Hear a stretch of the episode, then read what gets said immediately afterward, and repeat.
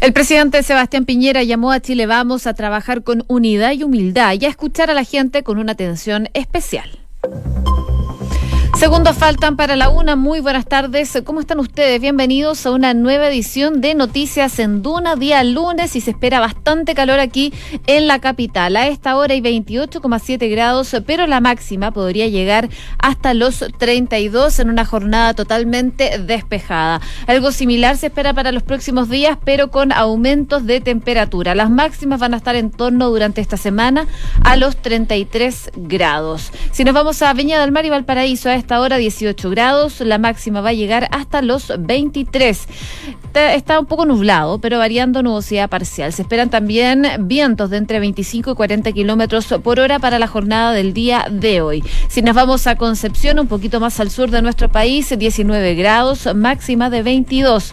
Está despejado, pero con vientos de entre 25 y 40 kilómetros por hora. Y por último, contarles en Puerto Montt, donde nos pueden escuchar en el 99.7 a esta hora, 17 16 grados, cubierto, acompañado de nubosidad parcial. 21 grados se esperan como máxima para el día de hoy y ya a partir de mañana se espera lluvia débil en Puerto Montt que duraría por lo menos hasta el miércoles durante la mañana. Es lo que nos dice la Dirección Meteorológica de Chile para el día de hoy. Si nos vamos a revisar las calles, la costanera norte llama a tener atención porque hay un accidente en el sector de Viva Z al oriente por la pista izquierda. También la autopista central dice que hay un camión detenido en la ruta 5 al sur en el sector Nudo Quilicura con restricción de pista derecha. Manejen con precaución también dicen desde la autopista. Carabineros informa de un accidente de tránsito en la ruta 5 al norte a la altura de Cardenal Caro, que está ocupando la primera y la segunda pista de circulación. Y la costanera norte dice que hay un vehículo detenido en el sector La Concepción al oriente por la pista derecha. Llaman a utilizar la pista izquierda y también la central. Y en otras informaciones, eh, algo que ya les comentaba, el accidente de Cardenal Caro, que está ocupando la pista derecha y la central, hay alta congestión en Conchalí producto de este accidente. Y además mencionar la costanera norte que dice que hay un obstáculo entre la ADS y San Francisco el Poniente por la pista central. Conduzcan con precaución, dicen desde la costanera norte. Parte de las principales informaciones respecto al tránsito a esta hora de la tarde. Pero cuando ya es la una con dos minutos, nos acompaña Enrique Yavar, que nos cuenta de los principales titulares. La UDI decidió hoy volver al comité político, luego de descongelar la relación con Chile Vamos el viernes en su Consejo General. Recordemos que el partido gremialista sufrió un quiebre con el bloque el pasado 20 de diciembre y en esa línea el presidente Sebastián Piñera señaló que es la primera reunión de Chile Vamos de este año 2020 y por lo tanto esperamos que este año sea fecundo y bueno para Chile y los chilenos, pero para eso tenemos que trabajar muy duro el ministro de la SECPRES, Felipe Ward, llamó a aprobar los proyectos de la agenda de seguridad que se verán esta semana en el Congreso, señalando que es clave que el Senado apruebe hoy la ley antisaqueos para que avance en su tramitación. A las 16 horas comenzará esta sesión extraordinaria en el Senado, donde está en tabla la votación del proyecto que tipifica como delito la alteración de la paz pública mediante la ejecución de actos de violencia y agrava las penas. El presidente del Consejo Directivo del CERVEL, Patricio Santa María, dijo que hay que tener en consideración para el plebiscito lo sucedido en la PSU. De todos modos, el vocero del organismo dijo estar optimista respecto de la consulta y que se están preparando desde el punto de vista logístico. Y un grupo de estudiantes de Concepción recurrieron a la justicia para rendir la PSU de historia, luego de que el Consejo de Rectores cancelara la aplicación de este test. El recurso ingresado en la Corte de Apelaciones argumenta que su cancelación vulnera los derechos de igualdad ante la ley y a la educación. El diputado del PS, Marcelo Díaz, decidió renunciar al partido para formar un nuevo espacio de ideas socialistas. Tras 30 años deja su militancia, acusando que el partido, a pesar de ser de izquierda, optó por alianza con Convergencia Progresista en vez del Frente Amplio y del bloque del PC. Y en noticias del mundo, Evo Morales afirmó que en Bolivia hay que organizar milicias armadas como en Venezuela. El expresidente refugiado en Argentina aseguró que planea entregar armamentos a los civiles como hace el chavista Nicolás Maduro con las milicias bolivarianas. Y Hong Kong creó una fuerza especial para enfrentar el número de imputados por las protestas. Es importante entender que el disfrute de la libertad tiene límites, como no afectar negativamente el disfrute de estas libertades por parte de otros miembros de la comunidad, dijo hoy el presidente del Tribunal Supremo, Geoffrey Mao Taoli. La aprobación del primer ministro de Australia cayó hasta el 33, 37% tras su gestión en la crisis por los incendios. El conservador Scott Morrison ha sido muy criticado por la falta de respuestas a las peticiones de las comunidades afectadas por las llamas y la ausencia de una respuesta ante el cambio climático. La inauguración del Carnaval de Río de Janeiro terminó con enfrentamientos con la policía en Copacabana. Agentes policiales y guardias municipales dispersaron a los asistentes con bombas de gases y se vieron momentos de tensión hacia el final del evento, que reunió a cientos de miles de personas. El deporte, Alejandro Davilo ya tiene horario y rival para disputar la quali del Abierto Australia 2020. En el primer Grand Slam de la temporada y también el primero en la carrera del tenista chileno, quiere dar la sorpresa en este certamen oceánico, donde se enfrentará a Bernabé Zapata, 210 del ranking ATP, que es un tenista español de 23 años.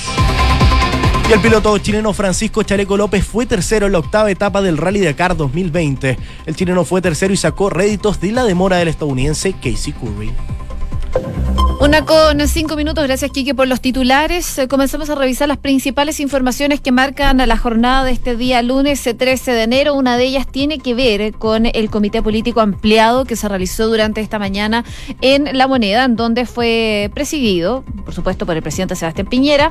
En esta tradicional reunión se trató de la primera cita de este tipo entre el gobierno y los partidos de Chile Vamos en lo que va de este 2020 que recién comienza. Así entonces, tras juntarse como todas las semanas, semanas con los ministros de Interior, Gonzalo Blumel, el de las Expresas, Felipe Guard, de la CGGOV, Carla Rubilar y Hacienda, Ignacio Briones y Desarrollo también Social, Sebastián Sichel, el mandatario decidió participar entonces del encuentro con la UDRN, el PRI y Evópoli, ocasión en que les entregó un mensaje en donde les dijo que esperar que sea un año fecundo y muy bueno para los chilenos, pero también dice que hay que trabajar mucho con unidad, con humildad y escuchar a la gente con una sensibilidad y una atención muy especial, especialmente durante este 2020, dijo el presidente Sebastián Piñera. Bueno, a esta reunión además eh, se contó con la presencia de la presidenta de la UDI, Jacqueline Van Rieselberg, y esto luego, como sabemos, de que el gremialismo decidiera el viernes pasado, durante su Consejo General, descongelar su relación con el bloque. Esto tras la molestia que tenía con sus socios principal de RN y de Bópoli para apoyar en la Cámara una fórmula de paridad en el marco del proceso constituyente. Esto generó molestia entonces en la UDI y después de esta situación y de un encuentro también con el ministro del Interior, Gonzalo Blumel, que es de Bópoli, decidieron congelar las relaciones desde el gremialismo. Bueno, luego de que el viernes la UDI decidiera durante su Consejo General descongelar su relación con Chile Vamos, la tienda se reintegró durante esta jornada este tradicional comité político de los lunes en la moneda, una reunión marcada eh, por la presencia, como les contaba, del presidente Sebastián Piñera, que se sumó para poder saludar a el bloque en la primera reunión de lo que va del año 2020. A la salida entonces de este encuentro habló la presidenta de la UDI, Jacqueline Van Rieselbergue, sobre precisamente este comité. Escuchemos lo que dijo.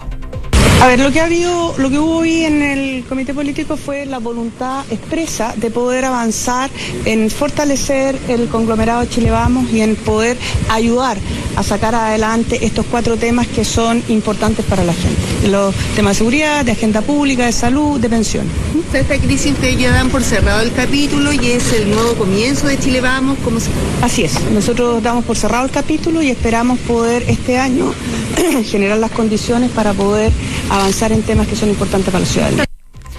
Cerrado entonces el capítulo, decía la presidenta de la UDI, Jacqueline Van Rieselbergue, con respecto a este quiebre que habían sufrido, principalmente luego de que la Cámara de Diputados aprobara un proyecto relativo a la paridad de género con el voto de eh, y Renovación Nacional, una situación que provocó que el gremialismo acusara que no se estaba respetando los pactos que habían alcanzado en esta materia. Fueron tres semanas bastante extensas para el conglomerado, las tres últimas semanas, pero todo se resolvió eh, el pasado 6 de enero la casa del presidente Piñera, donde se realizó una reunión con los tres partidos del bloque.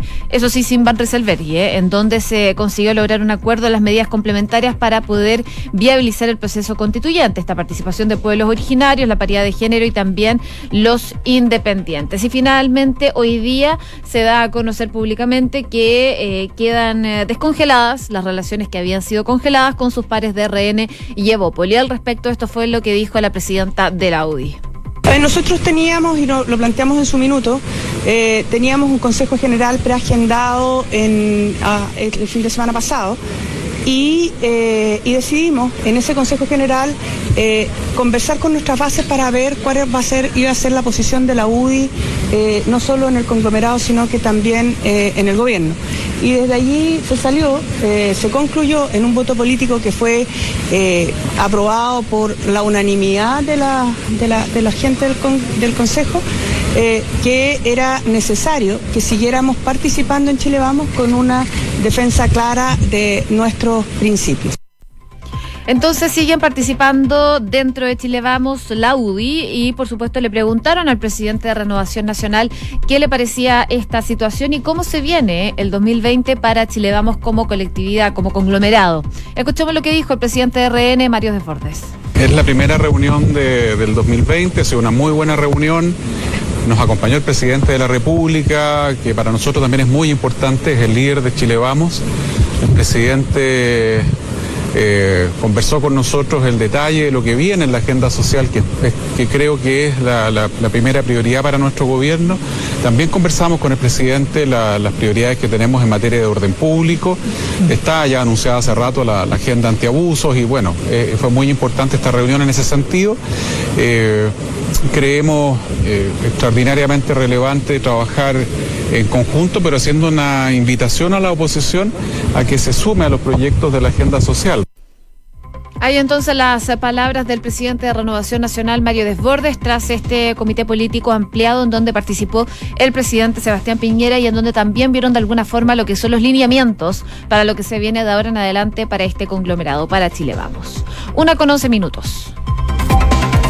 Escuchas Noticias en Duna con Josefina Stavrakopoulos Hoy en la tarde es una jornada clave para el gobierno. ¿Por qué? Porque a eso de las cuatro va a comenzar la sesión extraordinaria del Senado en la que se está en tabla la votación del proyecto que tipifica como delito la alteración de la paz pública mediante la ejecución de actos violentos y agrava también penas a lo conocido como la ley antisaqueo. Esta iniciativa fue modificada en las comisiones de seguridad y constitución de la Cámara Alta, todo esto tras ser aprobada por la Cámara de Diputados, sobre todo considerando que eh, las críticas que se generaron de la oposición luego de que representantes del Frente Amplio aseguraran estar arrepentidos de haber respaldado esta, esta situación, estas modificaciones a lo que se va a evaluar el día de hoy este proyecto antisaqueos. Bueno, este proyecto, tras la nueva redacción que se hizo en la Cámara Alta, tipifica el delito de saqueo y establece una pena que va desde los 541 días a los 5 años.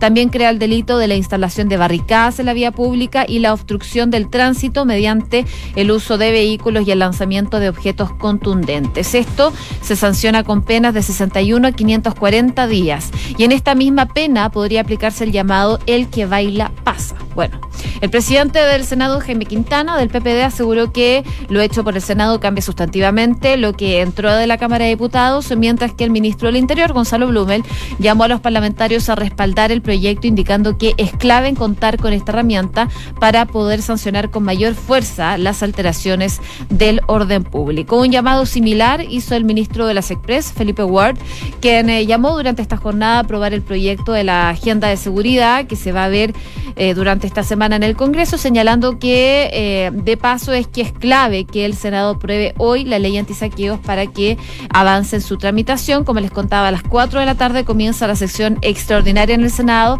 en la que está en tabla la votación de este proyecto que tipifica como delito la alteración a la paz pública mediante la ejecución de violencia y agrava también sus penas. Ante esto, Ward expresó a través de su cuenta de Twitter que es clave que hoy el Senado apruebe este proyecto antisaqueos para esta misma semana en la Cámara y se convierta en ley. Con esto dijo que además van a poner eh, discusión inmediata la reforma que faculta al presidente a disponer de las Fuerzas Armadas para el resguardo de infraestructura crítica. De este modo, Ward recalcó que en materia de orden público los chilenos no pueden esperar más. Hago un llamado, dijo, a todos los sectores políticos a hacer valer el acuerdo por la paz pactado transversalmente y aprobado por los proyectos de la agenda de seguridad que se van a ver esta semana en el Congreso. Pero ya hay novedades, sobre todo respecto del Frente Amplio y en cuanto a esta situación, porque El único representante del Frente Amplio en el Senado, Juan Ignacio Latorre, anunció que va a votar en contra de este proyecto de ley antisaqueos cuando este sea revisado durante esta tarde, en particular en la Cámara Alta.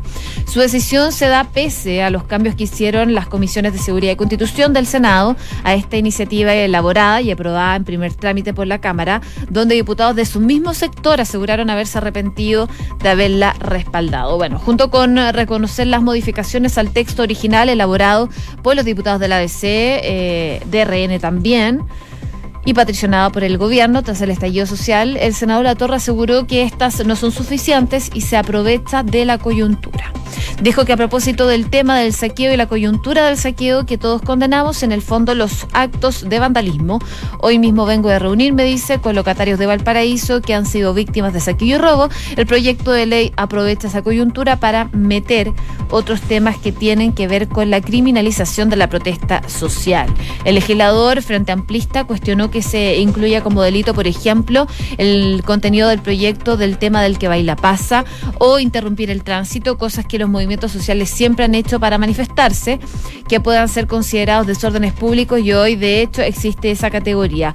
Pero crear el delito y subir las penas creo que es un camino que no contribuye, que no soluciona y que no es efectivo, dijo el senador del Frente Amplio. A su juicio entonces no es necesario una modificación al Código Penal porque ya se consideran los delitos a la propiedad privada. Además destacó que no es retroactivo, por lo tanto las personas que ya cometieron estos delitos van a ser sancionadas con la ley vigente a esa fecha. Y por otro lado, tampoco dice, están dando señales respecto a los delitos de cuello y corbata. En ese sentido, sostuvo que la balanza está muy desequilibrada.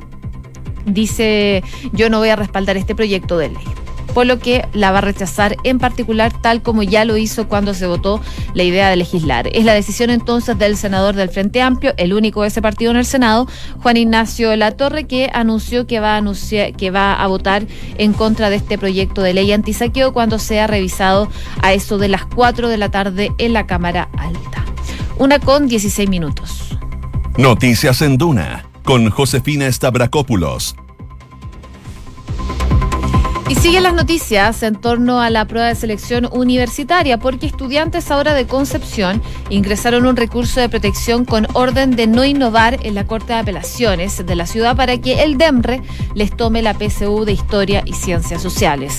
A diferencia de los de lenguaje, matemáticas y ciencia, el examen fue cancelado definitivamente por el Consejo de Rectores la semana pasada, después de que se filtrara una de las formas. Bueno, este recurso ingresado argumenta que la decisión del CRUCH implica vulneraciones a al derecho de igualdad ante la ley a la educación y también a la paridad. En paralelo, otro grupo de estudiantes que ya rindieron la PSU llegaron a la oficina regional del DEMRE para solicitar ser incluidos en las fechas de reanudación del proceso a fines de enero. Los inscritos dieron el examen en distintos colegios, todos con algunas manifestaciones en el exterior, por lo que alegan que no estaban las condiciones para poder rendir este examen. En este caso, entonces, el departamento respondió que en cuanto los delegados presenten en cada jornada confirmen o no que se registraron protestas, se va a determinar si son o no incluidos en el nuevo proceso. Así que esos estudiantes que sí pudieron rendir las pruebas, pero que alegan que cuando ellos dieron la PSU había manifestaciones y que no pudieron darla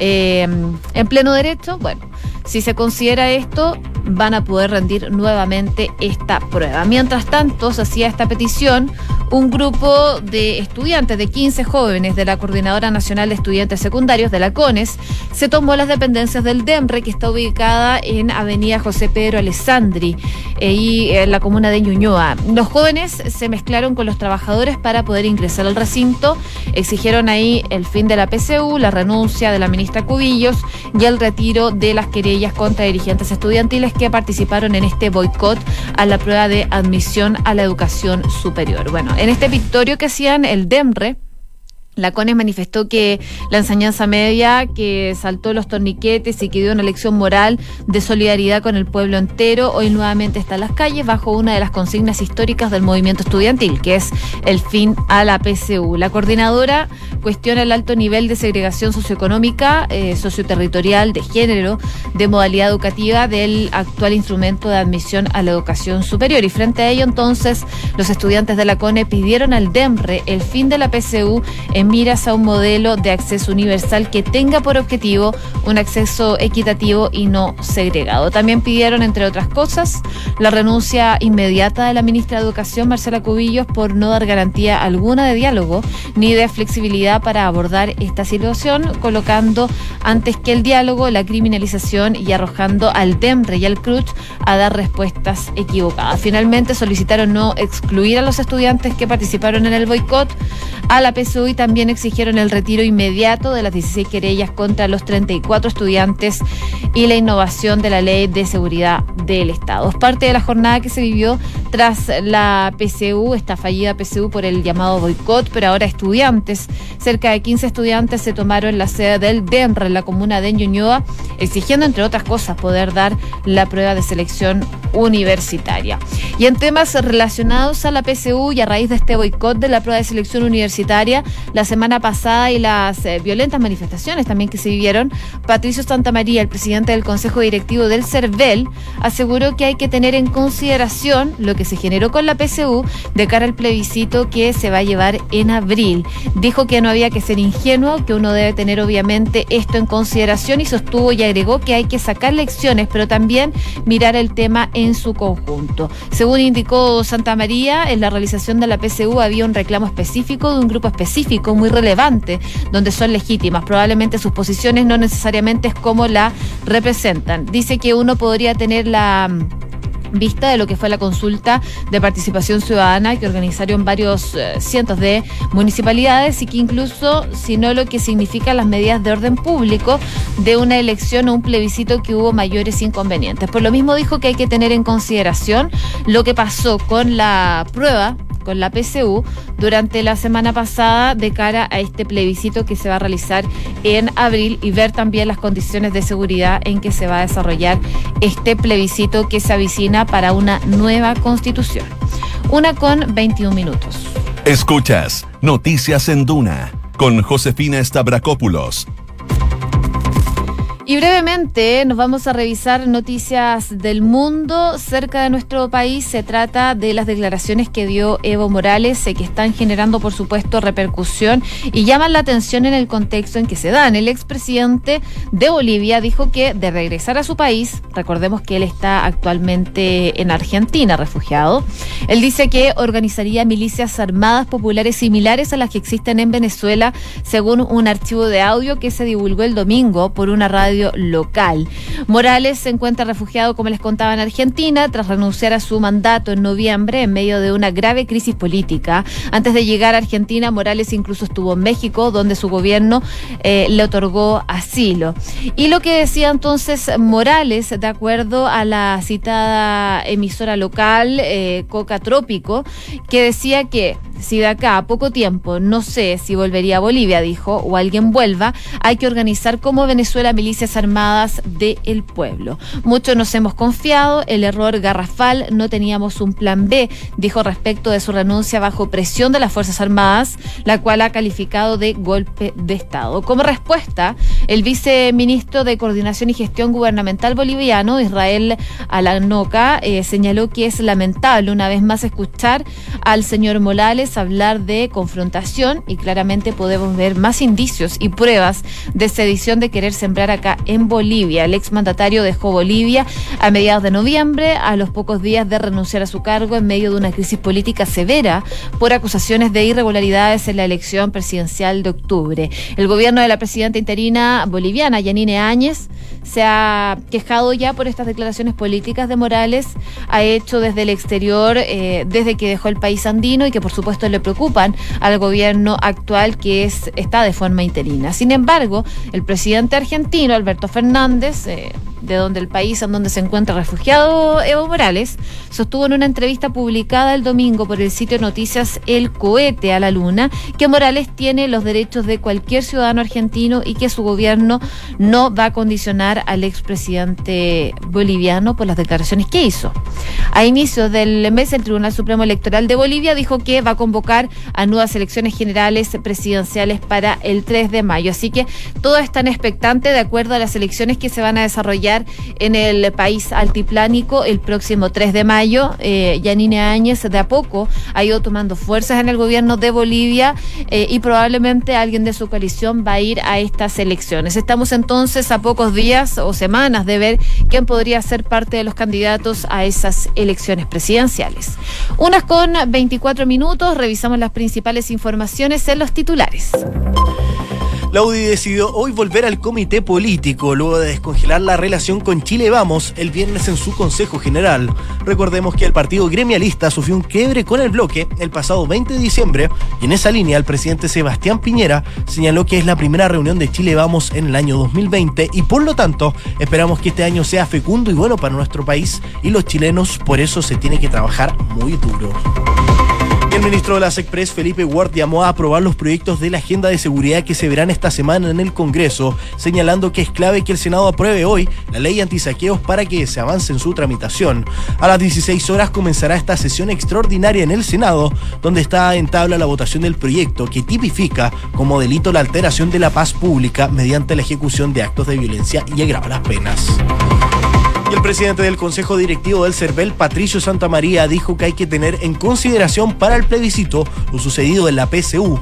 De todos modos, el vocero del organismo dijo estar optimista respecto de la consulta y que se están preparando desde el punto de vista logístico grupo de estudiantes de Concepción recurrieron a la justicia para rendir la PSU de historia, luego de que el Consejo de Rectores cancelara la aplicación de este test. El recurso ingresado a la Corte de Apelaciones argumenta que su cancelación vulnera los derechos de igualdad ante la ley y a la educación. El diputado del PS, Marcelo Díaz, decidió renunciar al partido para formar un nuevo espacio de ideas socialistas. Tras 30 años deja su militancia acusando que el partido, a pesar de ser izquierda, optó por alinearse con Convergencia Progresista en vez del Frente Amplio y el bloque del PC. En Noticias del Mundo, Evo Morales afirmó que en Bolivia hay que organizar milicias armadas como en Venezuela. El expresidente refugiado en Argentina aseguró que planea entregar armamento a los civiles como hace el chavista Nicolás Maduro con las milicias bolivarianas. Hong Kong creó una fuerza especial para enfrentar el número de imputados por las protestas. Es importante entender que el disfrute de la libertad tiene límites como no afectar negativamente el disfrute de estas libertades por parte de otros miembros de la comunidad, dijo hoy el presidente del Tribunal Supremo, Geoffrey Maota Oli. Y la aprobación del primer ministro de Australia cayó hasta el 37% tras su gestión en la crisis por los incendios. El conservador Scott Morrison ha sido muy criticado por la falta de respuesta a las peticiones de las comunidades afectadas por las llamas y la ausencia de una respuesta ante el cambio climático. La inauguración del Carnaval de Río de Janeiro terminó con enfrentamientos con las policías en Copacabana. Agentes policiales y guardias municipales dispersaron a los asistentes con bombas de gases y se vivieron momentos de tensión hacia el final del evento que reunió a cientos de miles de personas deporte, Alejandro Davilo ya tiene horario y rival para disputar la quali del Abierto de Australia 2020. Es el primer Gran Slam de la temporada y también el primero para el tenista chileno, que quiere dar la sorpresa en este certamen oceánico, donde se enfrentará a Bernabé Zapata, 210 del ranking ATP, el tenista español de 23 años. Y el piloto chileno Francisco Chaleco López fue tercero en la octava etapa del Rally Dakar 2020. El chileno sacó réditos de la demora del estadounidense Casey Curry. Una con 27, gracias Quique por los titulares. Les contamos que Credicor Capital pone a tu disposición un equipo de especialistas que te asesoran para hacer crecer, preservar y gestionar tu patrimonio. Son parte del grupo financiero Credicor con más de un siglo de trayectoria en Latinoamérica y más de 30 años en Chile. Credicor Capital, excelencia en inversiones. Inmobiliaria Armas, empresa líder en la industria con más de 50 años de trayectoria, te invita a conocer e invertir en sus múltiples y atractivos proyectos inmobiliarios de alta plusvalía. Conoce más en iarmas.com y Banco Vice nuevamente fue reconocido con el primer lugar del Premio Nacional de Satisfacción de Clientes Pro Calidad en el sector bancos medios y fue elegido mejor de los mejores de la categoría contractual versión 2019, porque su motivación permanente es la satisfacción de sus clientes. Banco Vice simple para ti. Una con 28, nos vamos bien en la segunda edición de Información Privilegiada y luego la tercera PM. Que esté muy bien y que tengan muy buenas tardes.